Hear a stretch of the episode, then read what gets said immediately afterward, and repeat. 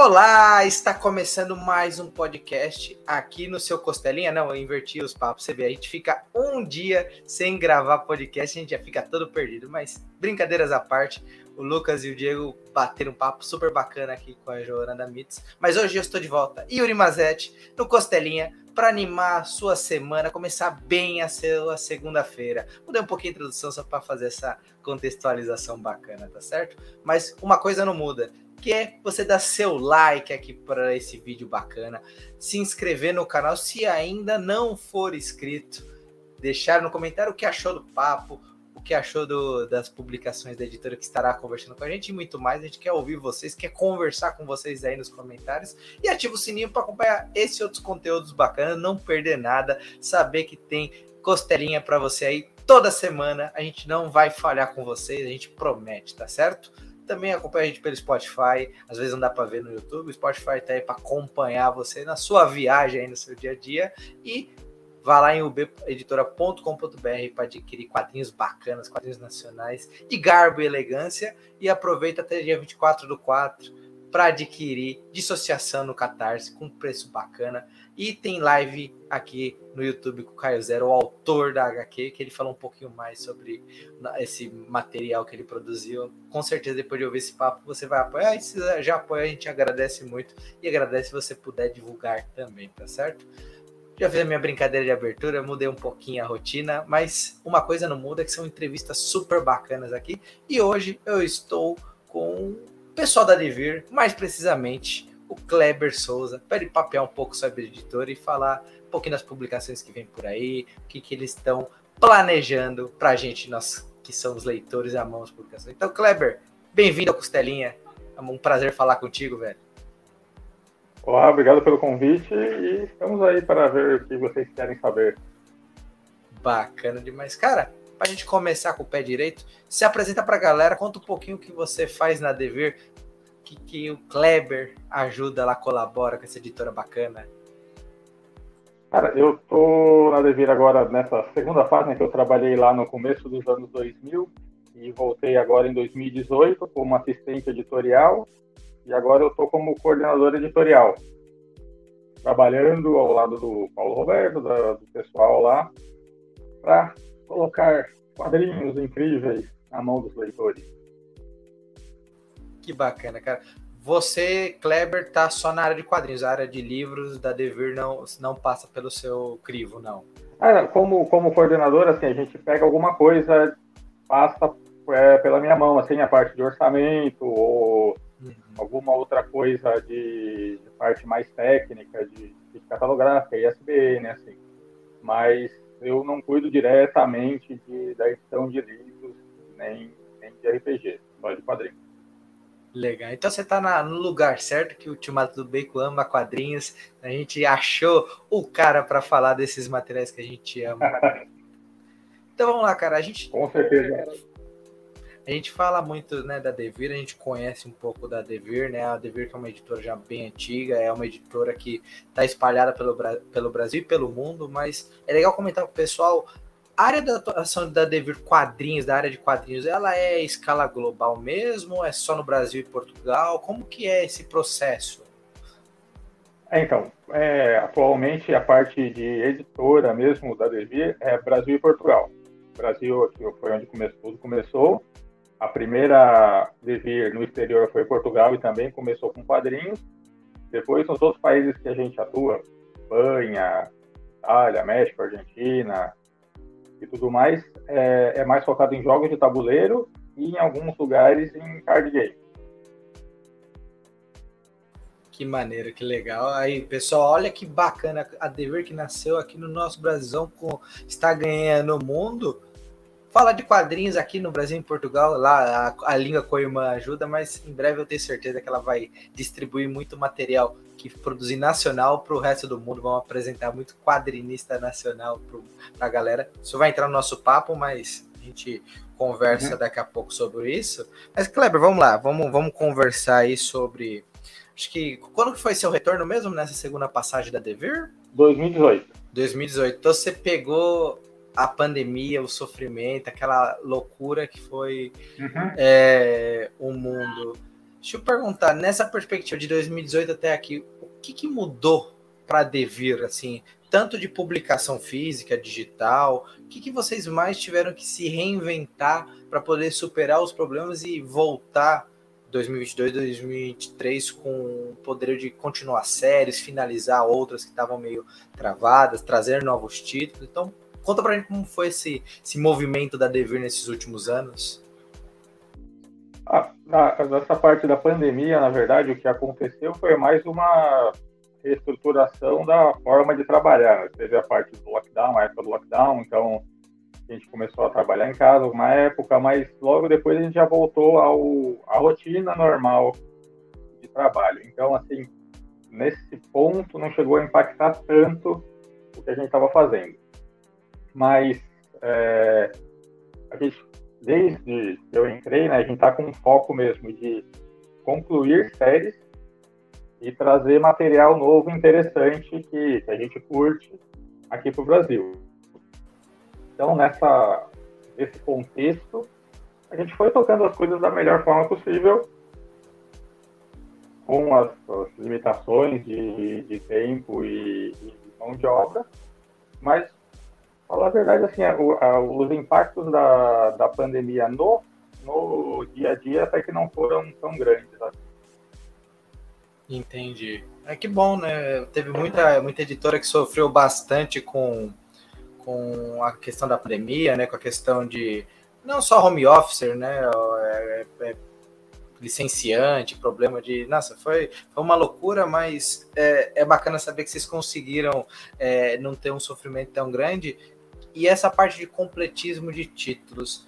É, de, de, séries. Isso fez mudar também o jeito de vocês procurarem títulos que são séries mais curtas ou arcos mais fechados em uma edição só? Ou isso não muda para vocês?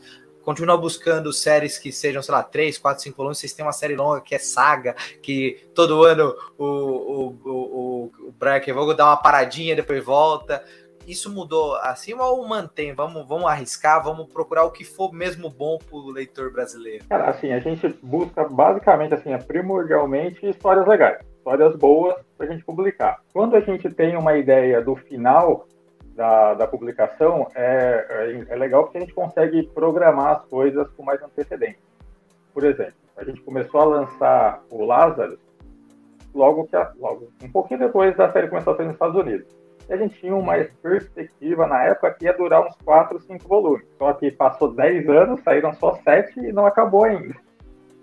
Então, essas coisas. A gente está lançando o Shield agora, que é uma série comprida. É uma série de 12 volumes lá fora que a gente vai lançar a versão em 6, né, com, com volumes duplos, mas quando a gente começou a lançar, já tinha terminado. É, outras séries que a gente pegou sem saber do final eram Mist of West Black Science. Quando a gente começou a lançar também, a gente não tinha ideia até onde ia esse material, né? Mist of West eram nove, a nossa versão é, vão ficar em seis, e o Black Science eram, foram nove volumes lá fora, nosso vai ter seis, e Southwest 10, nós tem seis também. Então tem as duas coisas. Quando a gente tem uma série curta, é bacana que você pode simplesmente planejar ela direitinho, lançar uma história fechada, que é o caso do God Country, o Buzzkill e a Lila Star que a gente está lançando agora. Mas nada impede de você pegar uma série longa, desde que seja uma série bacana que vale o investimento. É verdade. Eu acho que Saga, a gente sempre fala de Saga porque eu, eu não vi uma pessoa que leu Saga e não gostou, ou que parou no meio, ou que desistiu. E é uma série que, é que você falou, já tem nove volumes no Brasil. Acho que em breve lança o décimo, lá se já não lançou nos Estados Unidos. Ah, o 10 já, já saiu. O 10 já, já saiu, saiu, né? Saiu mês passado. Então, aí é uma série longa, né? É uma série que a gente até brinca que é o método europeu de produzir, né? Vai produzindo, né? dá uma parada, vai fazer outras coisas e volta. Não o método americano que é chaleiro o tempo todo. Então é, é ah, então, interessante o, isso. O Saga, eles têm até um, um, cronograma bacana, assim, porque eles lançam um, um arco, um arco, as, as revistas mensais, elas saem mensalmente lá. Então eles lançam normalmente, são cinco, seis seis, cinco ou seis cada, cada TP, sai mensalmente nos Estados Unidos, eles pulam, pulam um mês, saem encadernado. Aí eles ficam dois meses, dois a três meses de, entre aspas, de folga, preparando o próximo, sai mensalzinho. Aí pula um mês, sai encadernado. A única coisa é que depois do volume 9 teve um hiato que ia ser de um ano e foi de três anos. Então ficou um tempão, mas dessas, desses quadrinhos independentes mais longos, o Saga é um que tem a publicação até bem, bem regrada. Que legal. Mas aí fica a loucura na cabeça do editor, né? Era um ano, virou três. O que, que eu falo pro meu público aqui no Brasil que vai ter que esperar um pouco mais além do que o irmão, né? Fica aquela sensação. Pelo, pelas entrevistas do Brian K. Vaughan, teoricamente serão 18 no total.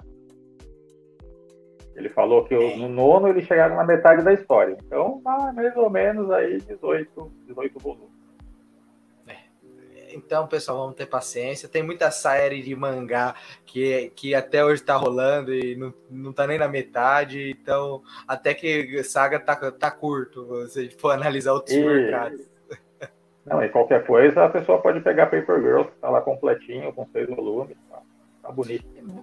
Você tocou num ponto, levantou uma bola que foi interessante, que é uma pergunta que eu gosto de ver com as editoras, principalmente que traz material de fora, que é, são séries que se tornam é, filmes ou mesmo produções. Uhum. Paper Girls virou uma série que infelizmente foi cancelada, mas talvez um dia volte, seja salva, mas isso, no caso de Paper Girls, mas qualquer outra série da Devir que foi adaptada, isso gerou um, um engajamento maior do público pelo quadrinho? Houve uma procura maior quando foi lançada, assim?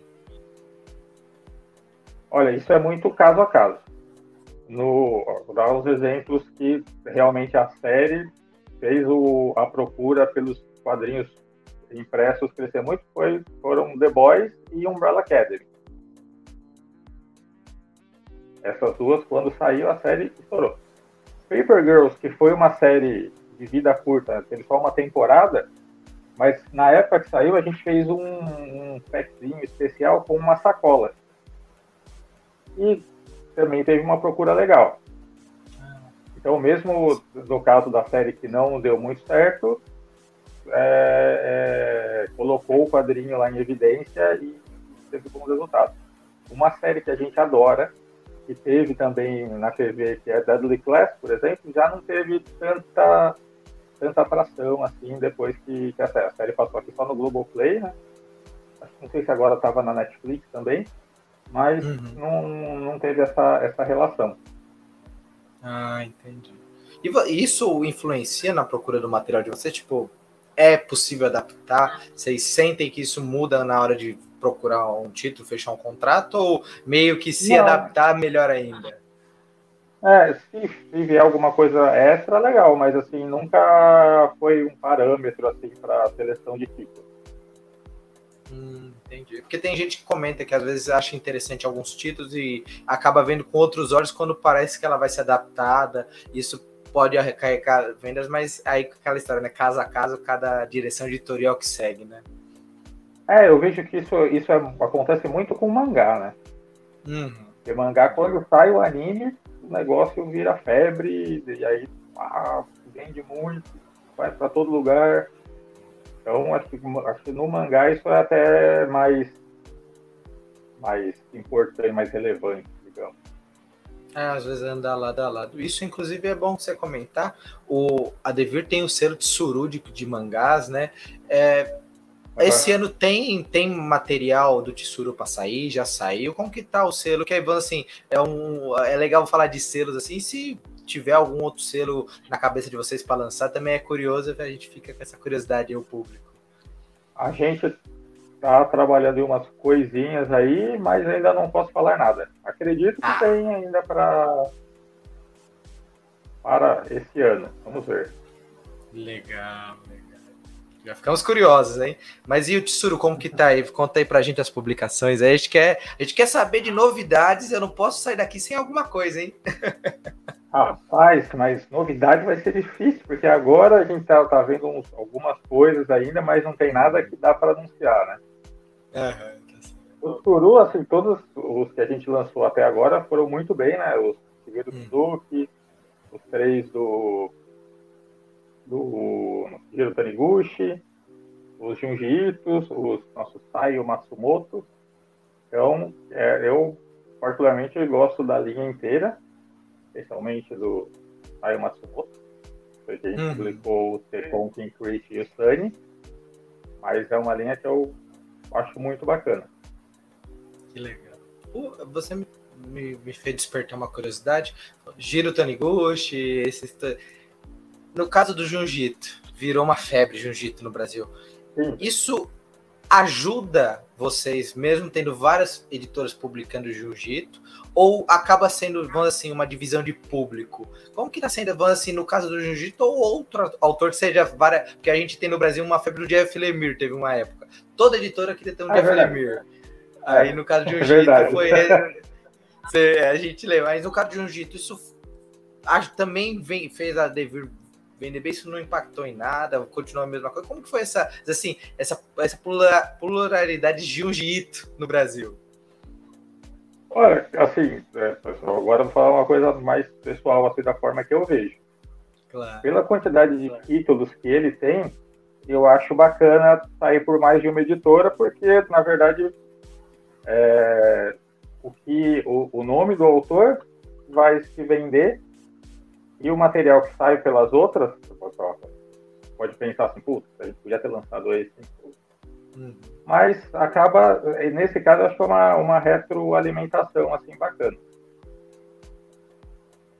Ah, legal, porque eu lembro que ele é, é meio um debate. O pessoal fala muito, ah, certo autor é de certa casa aí que sai por outra, mas o cara tem tanto trabalho, realmente, depois que eu pesquisei um você vê o tanto de produção que ele tem, fica até difícil uma editora só lançar tanta coisa dele. Você acaba, sei lá, perdendo, se você lança 100 títulos por mês, 50 do mesmo autor, ou 10 títulos por mês, 5 do mesmo autor, meio que você fica preso em, um só, também é, não, não, não, seja tão bom também, né? Perde um pouco da pluralidade da editora. É, então, né? é. E assim, o, o, material dele é, tem uma qualidade bem legal, porque o único medo que, que eu teria vai de um autor X, que você lança muita coisa num curto espaço de tempo, é dar uma cansada no leitor, né? Uhum. Você fala, isso aqui eu já, já, isso aqui eu já conheço, já entendi, tá. Mas no caso dele ainda você tem, tem bastante coisa, bastante coisa legal. É um, é, é um autor bem específico nesse ponto. É, o próprio Giro Taniguchi, que eu também conheci há poucos anos atrás. Ele tem bastante material e tá saindo um pouco pela pipoca, sai por vocês também. Mas parece que também é um autor que não cansa. Você lê, você se diverte com ele, você reflete com ele, isso é, isso é bem interessante. É que ele tem também ele tem facetas, né? Tem as histórias dele que são muito introspectivas, tem algumas outras que ele faz de ficção científica, de ação e tudo mais. Então ele até em termos de assuntos, ele é um pouquinho mais diverso. Né? É, de fato. Então, pessoal, quando vá acompanhando a Devir durante o ano aí, que em breve acho que eles contam mais novidades de lançamentos, do novo selo, e se eu vou tentar pentelhar a galera para eles contarem aqui pra gente, tá? Eu prometo. Me cobrem depois, queridos ouvintes e telespectadores, que eu cobro lá, agora que eu conheço o Kleber, já era. Marquei um rosto, onde eu ver, eu vou cobrar Opa. Oh, aquele lançamento, hein? Tranquilo. Brinca... Mas brincadeiras à parte, uma curiosidade que eu acho que o pessoal tem, que pode ser que eu senti que não vi tanto mais, é aquela questão do autógrafo por bookplates. A Devir começou a trazer bastante bookplate nos uhum. últimos tempos, tanto para The Boys, teve o é, Criminosos do Sexo, mas esse ano pelo menos não houve nenhum anúncio. Tá mais difícil conseguir esses bookplates ou foi uma mudança de vocês editorialmente, buscando talvez, vamos parar um pouquinho, vamos tentar ver de outro jeito? Que, como que foi esse processo, assim, talvez saturou, sentiram que saturou o mercado com isso? Ah, então, é, na verdade foram é, coisas pontuais e muito hum. que convergiu muito no ano passado, no retrasado ano passado, né? A hum. gente, quando lançou o primeiro pack do The Voice, a gente fez o bookplate, pô, saiu o último volume, é o volume 12, que até na época era o último volume, né? Agora tem o, o Gearback.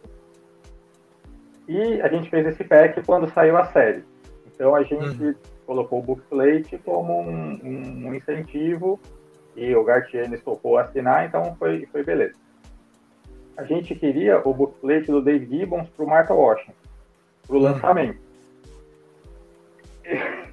Eu não sei porque ele acabou respondendo que sim, tipo, seis meses depois.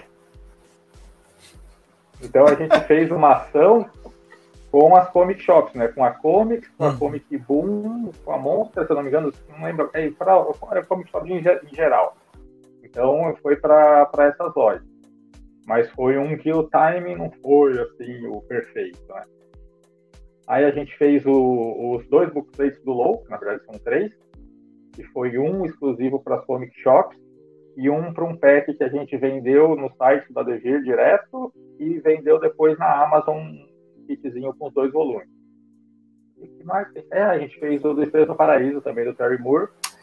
Verdade. Também foi a questão de, de conclusão da série e tudo mais. Hum. Mas é isso, eram, eram oportunidades e momentos específicos. Ah, mentira, a gente também fez o, o bookplate do Conf Umbrella Academy. Hum, sim. Que o Gabriel Bal autografou. É. Então, ah, entendi. Rapaz, lembrei Foi. de mais um. E teve o bookplate dos criminosos sexos. Uhum. Esse eu tenho. Esse do The Boys eu tenho. Autografado pelo Chips the Dark e pelo Matt Fraction. Que dupla. Que dupla de autores. Nossa. Nossa muito legal. E o Chips Dark é muita gente boa. Nossa. Olha, se a, se a CCXP estiver nos ouvindo, traz o Chips Dark pra cá, velho. Cara, gente boa, isso melhora em 200% o, o poder é trazer o cara aqui, né? é muita gente boa. Esse, não sei se você acompanha, ele tem uma newsletter no Substack. É bem legal.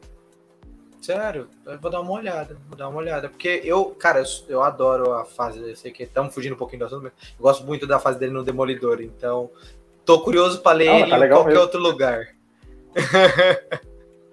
uhum. Não, bacana. Bom, já, já entendi um pouquinho e faz todo sentido esse lado pontual, pegar finais de séries para trazer e também trazer grandes nomes de bookplate, mas essa ideia não morreu ainda, né? Ainda podemos ter grandes autores aí dando não, é, dá, dá. Sim. Espera que consiga mais alguns aí para frente. Bacana. Então vamos continuar o papo aí. Ah, essa vai fugir um pouquinho do assunto, porque eu vou aproveitar a oportunidade. Semana que vem vai ter Feira do Nível da Unesp. Qual que é a minha curiosidade uhum. sobre isso? vocês têm que. Vocês vão até lá com, tendo que dividir, vamos assim, o preço de. Eu, eu brinco, que é cortar o livro no meio, dar 50% do, do, do, de preço de capa em desconto para o evento. Política tem feira do NES, feira da USP. É, a curiosidade é sobre a importância desse tipo de evento, esse especificamente, né? Que dá um desconto maior de livro para a editora, isso dá um bom retorno? Vocês sentem que tem talvez um público novo que através desses eventos chegam até vocês? Como que é a visão de vocês para esse tipo de evento? Assim, que é tão pouco comentado pelo, pelo pessoal assim que, que gosta de, de entrevista, de mídia, assim. Eu nunca vi, então estou fazendo minha parte para descobrir.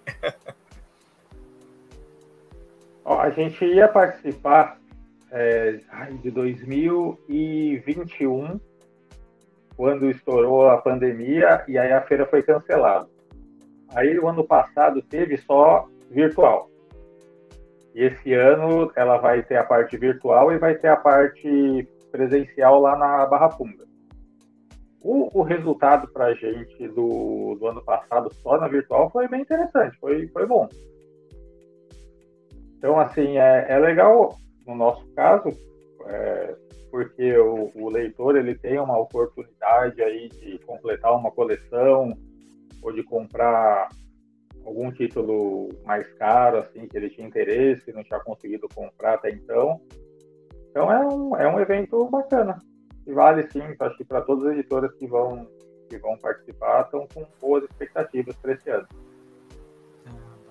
então pessoal que estiver ouvindo a gente no dia do lançamento desse podcast. Ainda dá tempo de visitar, é de 12 a 16 de abril aqui em São Paulo, na Barra Funda. Qualquer coisa eu deixo o link aqui embaixo do, do evento para vocês verem quais as editoras vão participar. Já faz o, a listinha de compras, né, para separar o, o, o dinheirinho para poder levar e poder conhecer as novidades também. A gente aproveita que nesses eventos é legal que a gente acaba conhecendo algumas pessoas do meio, conversando. Não sei se você vai estar, se você estiver, Kleber, a gente tenta se trombar lá e trocar uma ideia ao vivo também. Putz, pior que esse ano eu não vou. Eu, nossa, antigamente eu ia em todos os eventos, ia a todos os ah. eventos, mas esse ano especificamente eu não. não acho que não mesmo. Talvez no fim de semana, mas não sei ainda. Não, tá certo. Mas se tiver lá, a gente poder se trombar, a gente troca uma ideia. E quem tiver lá, dá uma pentelhada lá no Clever, que, que é legal. Parece besteira, mas eu pelo menos gosto de quando a galera vem dar uma pentelhada, é divertido. Cara, eu gosto muito de falar sobre quadrinho, vou dizer a verdade, eu, eu curto. É, então maravilha. Então, antes da gente dar uma apertada para as novidades, de novo, ah, eu tentando fugir, mas agora falando do, do... mas agora falando mesmo do editorial, você falou que gosta mesmo de quadrinho como que é o método de vocês da Devir, da assim, vocês procuram ver para um lançamento novo, vocês acabam olhando, vão assim, o que os fãs estão procurando. Existe uma linha de tipo, ah, vamos procurar mais material é, americano que vocês têm bastante coisa da Boom, da Image e Paco Roca, que é maravilhoso, continue trazendo Paco Roca porque ele é sensacional. Mas como que vocês vão fazendo para formalizar, formar esse catálogo assim tão bacana? da Devir já deixa o gancho para falar do, das novidades de voltar a trazer material nacional para o catálogo. Ah, então, desse do material americano, as editoras mandam para a gente as prévias para leitura né, dos quadrinhos quando conforme eles vão publicando lá, para a gente já ter um contato. A gente tem, basicamente, é, é, é tá de olho no que está, quente, autores, ou títulos que, que estão em evidência, coisas que a gente lê e pode ser uma chamada pérola escondida, que ninguém fala tanto, mas a gente acredita na história. Tem os, os autores, digamos assim, mais clássicos que a gente já tem em catálogo, Frank Miller, Terry hum. Moore, Alan Moore, que a gente lançou Liga Extraordinária, lançou Supremo lá atrás, outras coisas. E é, até o nosso escritório, a Devir Portugal, também vai passando para a gente material europeu. Eles recebem lá somente material francês, espanhol, português, para a gente analisar e ver se tem interesse em publicar por aqui também. Então é um conjunto de coisas. A gente começa a discutir lá, cada um tem o seu gosto pessoal, a gente também vê o que é mais viável para o público brasileiro, que tem interesse também. A gente não dá para falar, ah, adoro esse título, vamos lançar, mas por quê? Porque eu gosto. não dá para ser a única, a, a, única referência a seu, seu gosto pessoal. É verdade. Isso, eu mesmo, se fosse lançar título, eu ia acabar deixando um monte de, de material de terror passar, porque eu não sou tão do terror, mas você é. vê como tem material de terror que são maravilhosos e tem um público gigante atrás. Tem gente que só lança terror é, e tá indo muito bem. Né? A, a Creep, principalmente o Creep que a gente lançou por último agora, que foi o Creep apresenta Ben Wrightson, tá indo muito bem. Já é algo que podia passar pelos dedos de. É, é, é no final, você ser leitor de quadrinho é você ser plural, não adianta. Você tem que ler um pouquinho de tudo, ah, tá sempre antenado no, no, na onde o barulho tá. Às vezes começa um burburinho de algo, aí você vê realmente essa pérola que você falou escondida é, é, é, interessante, assim. E como a gente, você falou, você gosta de quadrinhos, então isso facilita um pouco, né? Aí procurando, aí sentindo que tá fluindo, não é verdade? É, então, e, e assim, como, por exemplo, falando só de mim agora, assim, bem, pessoal, hum. eu leio Disney a mangá esquisito. Passando por quadrinho americano, quadrinho europeu, ficção científica, fantasia, super-herói, nossa, muito super-herói. Então, meu Deus.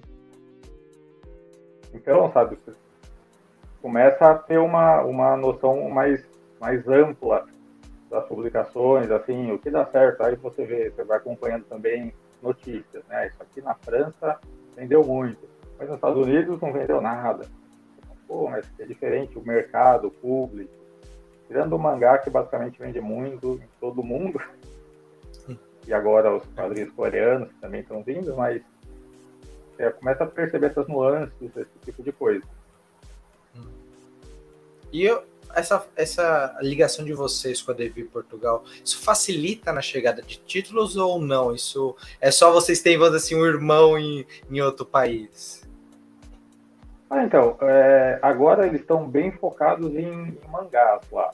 Uhum. É, mas tem as, é, o Paco Roca foi um dos títulos, um dos autores que veio de indicação deles da DV Portugal. Ah, que legal.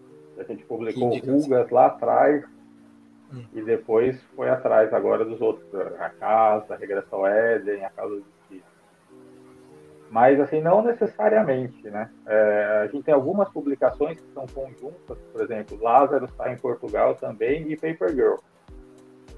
E mais, ah, o como antes também saiu aqui lá. Mas, mas basicamente eles eles tocam a linha deles e a gente a nossa com essas conversas assim, principalmente de autores europeus que eles passam para gente. Uhum. É legal. E, aí acho que para aproveitar, gente quer vocês voltarem a publicar material nacional, né? Vocês é, anunciaram material do laudo. Vai ser um, uma tona da Devir voltar a publicar é, quadrinistas nacionais e talvez até migrá-los, né, para fora? Como que vocês estão pensando assim? Ó, o, os casos específicos do Santo Antão, o Laudo já conversava com, com o Paulo, com o pessoal do Devir, antes de eu voltar, em 2016, 2017. Então já era um projeto que já estava lá vindo há um tempo, né? Só que assim, não tinha uma deadline. Cláudio, faz fazendo aí, quando estiver pronto, a gente conversa. E aí, no final do, do ano passado, é, ele deu um gás aí, conseguiu já concluir, já está quase pronto, já está aguardando aqui algumas últimas retoques. Uhum. Mas é, a ideia já de alguns anos é voltar com a publicação nacional, publicação de autores nacionais. A gente primeiro estava resolvendo esses problemas de concluir a série que a gente já tinha, americana somente em andamento, fazer mais algumas coisas de mangá, mas a, a ideia é voltar com mais, com mais autores, sim. Legal. Tomara mesmo, né? a gente gosta bastante, a gente é leitor aqui, a gente é, quer ver mais, mais cara a Devir, na verdade, começou, se eu não me engano, começou publicando RPG, né, com o GURD. Hum. Mas os quadrinhos foram, o início foi com autores nacionais, né? Isso. Com Lourenço Mutarelli, Angeli, Glauco, Laerte, mais. Então, tá Fernando Gonçalves. Então a ideia é, é, é voltar, que é um. tá no nosso DNA, né? Uhum. Não, bacana. E em breve vai ter, vai ter o selo, cria-se um selo só de é, 100% BR, aquelas brincadeiras que o pessoal faz na internet, voltar a ter material nacional bacana aí de, de, várias vertentes aí, porque o que a gente aprendeu com o material nacional é que, cara, o que o brasileiro consegue fazer é, é basicamente tudo. É só dar lápis e cara de cara, o, o pessoal faz mesmo, fica muito bacana. Isso é, isso é legal. Mas, parabéns por essa retomada e que vem em breve bastante títulos bacanas. Ah, virão, virão. Bacana. Bom, para a gente encerrando aqui o papo assim, é, a gente vai encerrando porque não vamos poder falar tudo, senão o pessoal fica mal acostumado, eles têm que pedir mais. Tem que pedir para retornar, tem que pedir para o Kleber vir, para mais gente da Devir vir trocar uhum. ideia com a gente, para a gente fazer bastante papo. E não só isso, para a gente acostumando, ele tá acostumando o Kleber ao estilo ultimato do Bacon de trocar ideia aqui, aí ele vai se sentindo mais adaptado, daqui a pouco ele vem por, por ele, ele que manda mensagem, Yuri, vamos trocar uma ideia aí, assim que é legal. Mas, vamos lá. Das séries finalizadas, beleza, a Devir tá. Dá para sentir hoje, Kleber, que a Devir conseguiu dar um, um, jeito na casa dessas conclusões, ainda, ou ainda falta muita coisa para vocês sentir que estão caminhando, vamos assim, com as pernas um pouquinho mais tranquilas? Não, nesse ponto aí tá, tá ok. A gente já tá indo, terminando continuando as que a gente começou agora com mais com mais ritmo, né? Porque também é, tem a, são duas questões. Às vezes tem uma questão da publicação ser interrompida ou ter um hiato grande lá fora e a hum. gente acaba demorando para lançar aqui e às vezes tem um problema nosso mesmo de, de demorar para lançar, acertar detalhes e tudo mais. Então a ideia é sempre diminuir ao máximo o espaço entre entre os volumes. Então a gente está trabalhando agora no, no Steel Volume 3, para lançar ainda até o meio do ano. E continuar com a série, com essa série que é uma série, não vou dizer que é uma série longa, assim, mas seis volumes de 200 assim, cacetados, 300 páginas é, é, é, é um trabalhinho.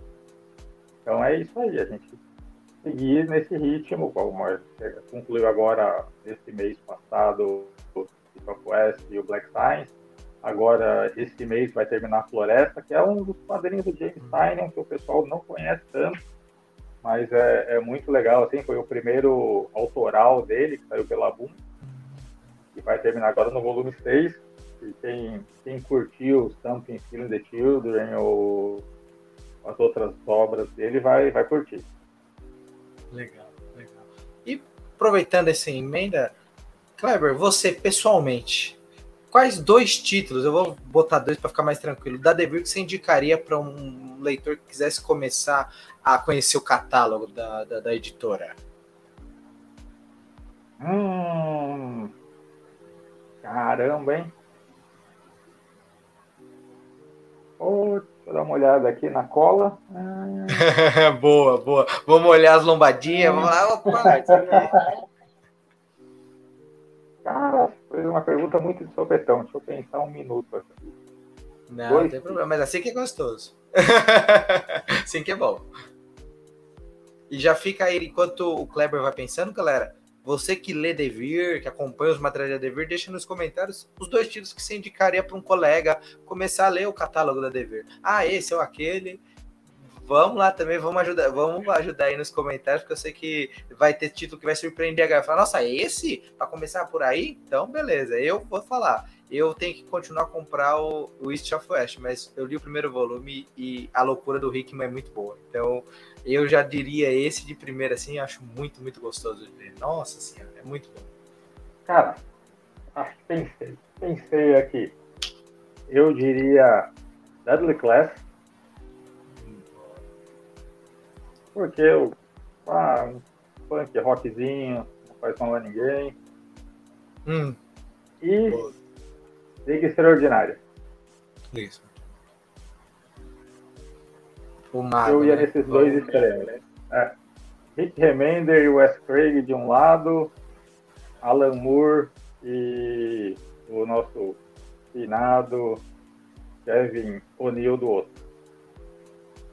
Apesar que, putz, é que assim, eu, eu sou meio, meio, meio tarado por desenhista. É. O trabalho do Greg Tokini no Low, nossa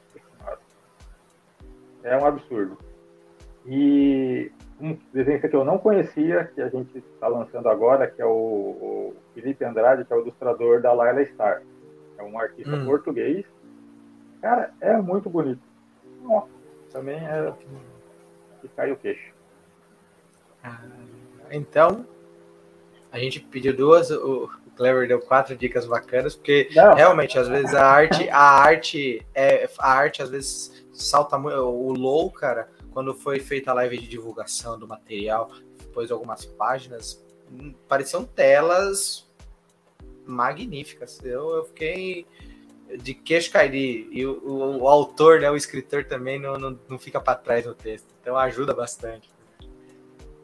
Não, e tem outra, assim, não é só o desenho bonito, é o desenho que conta bem a história, né?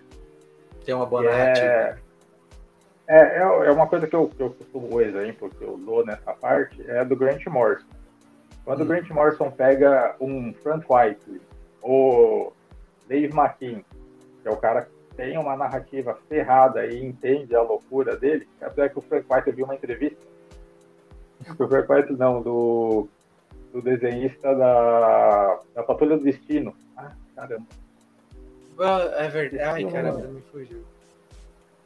Ele é falava, na época, ele não, não tinha e-mail, não tinha nada. Então ele falou que ele conversava com o Morrison uma vez por semana por telefone, que era um telefone no hall do prédio que ele morava. E ele falou que ele recebeu o roteiro e ele não entendia.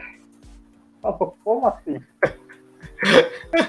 Aí ele quer conversar com ele Morrison e, oh, me explica isso aqui. Mas assim, quando o cara, quando o cara além de desenhar bem, ele tem uma narrativa, ele eleva a história em muito.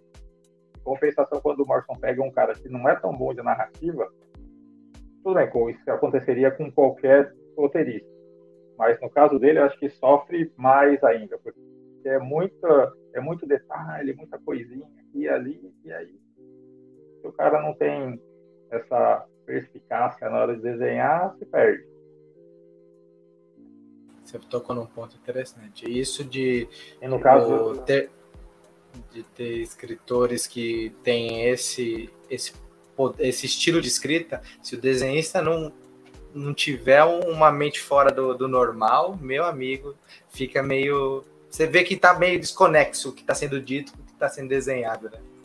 É, então, porque assim, o, o Alan Moore, ele gosta muito de trabalhar com grades, né? Já era no Watchmen, uhum.